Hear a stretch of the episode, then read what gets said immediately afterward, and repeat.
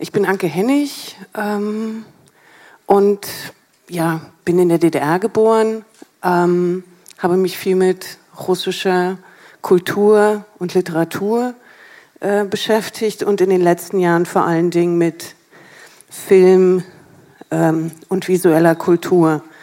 Ähm, ich wollte etwas zu den ähm, utopischen Momenten der Revolution sagen und wollte sie etwas näher ähm, an den heutigen Tag heranholen und erst einmal einfach überlegen, was, was gerade eben jetzt vor 100 Jahren passiert ist. Also in gerade diesem Augenblick patrouillieren rote Garden durch Petrograd. Der bewaffnete Aufstand hatte schon gestern begonnen. Das militärische Revolutionskomitee hält die Brücken, die Telegrafenstation, weitere strategische Punkte und alle Straßen in die Stadt besetzt.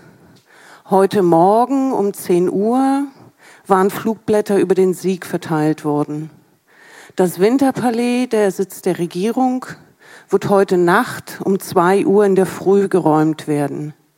Die Dekrete über den Frieden und über das Land werden vor Sonnenaufgang verlesen sein.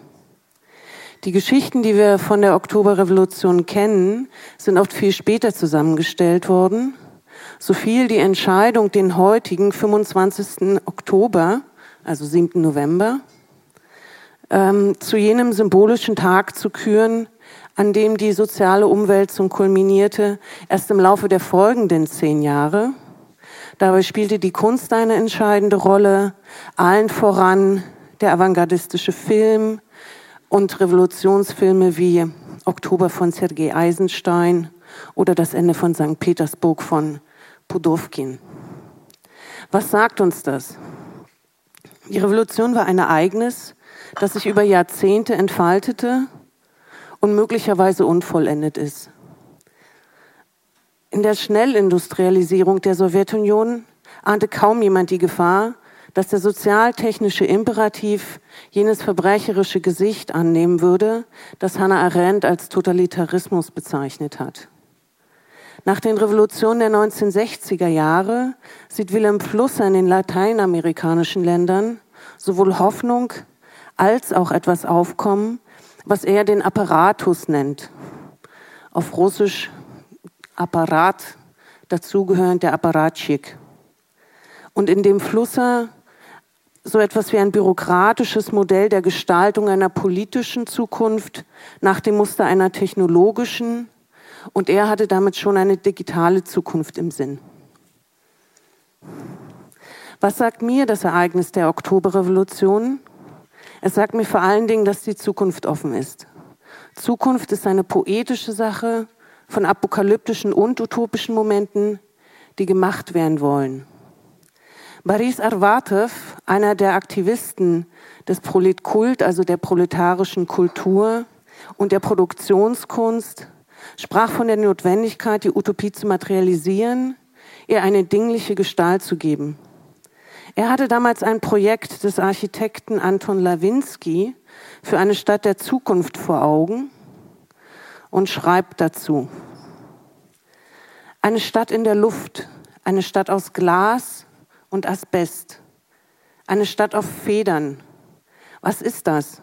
Expressionismus, Originalitätssucht oder ein Trick?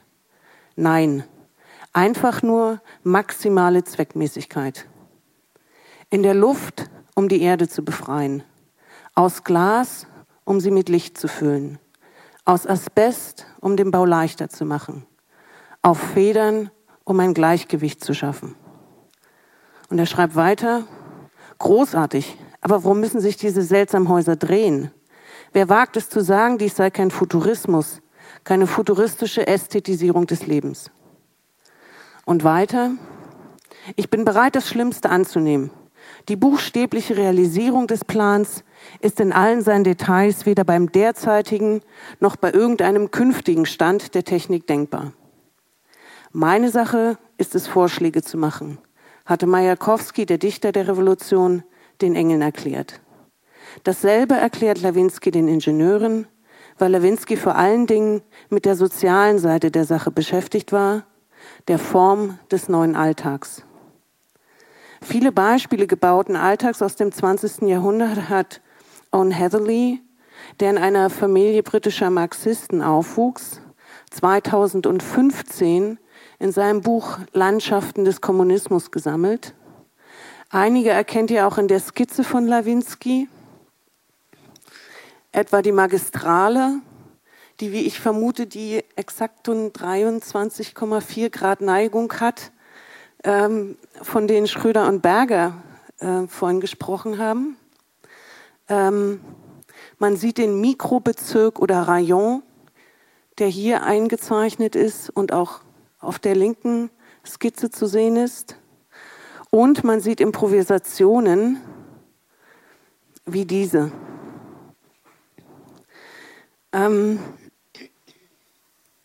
der Alltag von Wilimir Chlebnikows Traum von einer mobilen Wohnung für alle begegnet mir auch im Berliner Alltag immer wieder.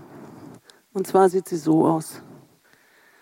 Ähm, Chlebnikow hatte sich allerdings vorgestellt, dass die Glaskuben in abstrakte Konstruktionen eingehangen werden sollten, an denen etwa Alexander Rodchenko arbeitete. Ähm, das ist seine Raumkonstruktion Nummer 23 von 1921. Und auch diese ist im Berliner Alltag zu finden, allerdings in einer neuen Funktion als Klettergerüst zwischen der Bergstraße und der Ackerstraße. Ähm, am Ende möchte ich aber doch mit einem utopischen Moment für heute schließen, das Mackenzie Walk ähm, in dem Buch Das molekulare Rot 1916 entwickelt hat. Ähm, nicht 1916, 2016. Er stützt sich dabei auf ähm, Alexander Bagdanov, der heute auch schon mal erwähnt wurde. Äh, Bagdanov war also Sci-Fi-Autor und Organisationstheoretiker der Bolschewiki. Ähm, er hatte den Roman Der Rote Mars geschrieben, darüber, wie die Kapitalisten die Erdölreserven der Erde ausbeuten und eine ökologische Katastrophe herbeiführen. Heute ist sein Buch seine Aufsätze zur Tektologie, sein vielleicht bedeutendstes Buch, in dem er die Aufgabe unserer Spezies darin sieht, die Welt, und das heißt unseren Planeten, Utopismus hat auch immer planetarische Züge, das heißt, die Aufgabe unserer Spezies sei eher darin, unseren Planeten zu bauen und eine Biosphäre, wie es bei ihm heißt, sowie eine abstrakt geistige Noosphäre zu schaffen. Beides kommt erst ähm, gegenwärtig im Digitalzeitalter und im Zeitalter des Anthropozän auf uns zu. Ähm, und so möchte ich mit dem Manifest der Cyborg-Internationale schließen die den Fiktion des Silicon Valley von menschlichem Engineering eine kritische Utopie an die Seite stellt.